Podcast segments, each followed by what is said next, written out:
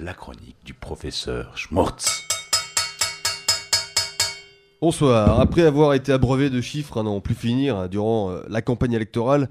une légère pause en matière de pourcentage notamment nous fait d'autant plus apprécier les quelques éclaircies de ce printemps timide et ce nouveau souffle présidentiel qui, quoi qu'on en dise, a balayé d'un coup, pour bon nombre d'habitants de ce pays, le sentiment de honte d'être français. La danse des chiffres et des pourcentages en particulier n'a pas montré son dernier pas et va reprendre de plus belle car d'autres élections approchent. Sans pour autant parler de pourcentage, ne nous éloignons pas trop des chiffres, hein, car ces derniers permettent, dans la mesure où ils représentent et quantifient des données, une certaine précision des choses, précision elle-même précisée par d'autres chiffres, eux-mêmes corroborés par d'autres chiffres, suivant les principes d'addition ou de multiplication, eux-mêmes démentis par d'autres chiffres encore. Et là, vous êtes bien obligé de vous rendre compte que la marche des chiffres est sans fin, et qu'il y en aura toujours un ou deux pour contredire l'autre, et qu'il est plus facile en temps de débat de pinailler sur les chiffres que sur les idées. Bref, alors que nous traversons la rivière à pied, hein, au-dessus du pont, en voiture ou en autobus, alors que les mers et les océans, grâce à l'avion, ne produisent plus chez l'homme qui les traverse cet effet tragique, cette peur considérable de sombrer dans les abîmes de l'aquatique néant, alors que nous traversons des périodes qui elles-mêmes nous traversent, nous submergent, en ces temps de campagne, à la ville comme à la ville, à la campagne comme ailleurs, en ces temps de finances lugubres, de gestion maladroite, d'opportunisme déplacé, de détournement d'argent des gens, de ceux qui produisent, de ceux qui travaillent, hein, de ceux qui consomment, en ces temps de contre-vérités tout aussi fausses que les vérités premières énoncées, en ces temps d'attentats, en ces temps tant attendus de renouveau politique, je voudrais vous parler d'un concept, enfin d'une idée, qui a vu euh, le jour il y a environ 354 ans, hein, pour rester dans les chiffres et pour être précis,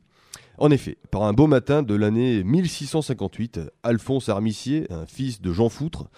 annonce sur la place publique du village où il glande depuis des années à ramasser des baies, des châtaignes euh, ou des framboises quand c'est la saison, les fondements de ce qui deviendra, à la fin de son discours, la d'économie tempérée. Face à l'incompréhension générale de la bande d'idiots, euh, et non moins hilar qui l'écoute, il décide d'aller colporter son idée bien au-delà du village où il végète à rien foutre comme son père. C'est ainsi que deux ans plus tard, il arrive à la capitale muni de son déconomètre qu'il confectionna durant ses 24 mois de ce que l'on pourrait appeler sa campagne pour la déconomie tempérée. Le déconomètre, hein, qui laissa son entourage, enfin l'entourage d'Alphonse Armicier pour le moins perplexe, permet, selon son créateur, de mesurer le taux de déconomie d'un ensemble de personnes qui œuvrent à la production de céréales, par exemple, d'herbages, d'objets artisanaux issus de leur fabrication. Le déconomètre tient compte du temps nécessaire à la production et du prix de vente des denrées ou des biens, mais encore de leur euh, cession à des tiers, des impôts afférents et de tout un tas d'autres données. La difficulté consiste à brancher le déconomètre sur l'ensemble des personnes concernées. Et donc, les résultats et le bien fondé du déconomètre dépendent fortement de la capacité d'Alphonse Armicier et de ses sympathisants, euh, des sympathisants de, son idée novatrice, hein, à pouvoir réunir en temps et en heure les dites personnes. Autant vous dire qu'en cette deuxième moitié du XVIIe siècle, Alphonse Armicier n'a vraiment pas été pris au sérieux, à juste titre d'ailleurs. En gros, son idée consistait à quantifier une certaine économie à l'aide de son déconomètre. Toutefois, en 1664, il, il, publie un traité sur la déconomie tempérée. Alors, vous me direz, pourquoi tempérée? Eh bien, tout simplement parce que le déconomètre euh,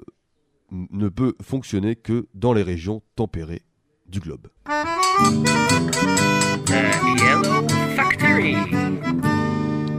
Merci, professeur Schmortz, pour cette chronique éclairée.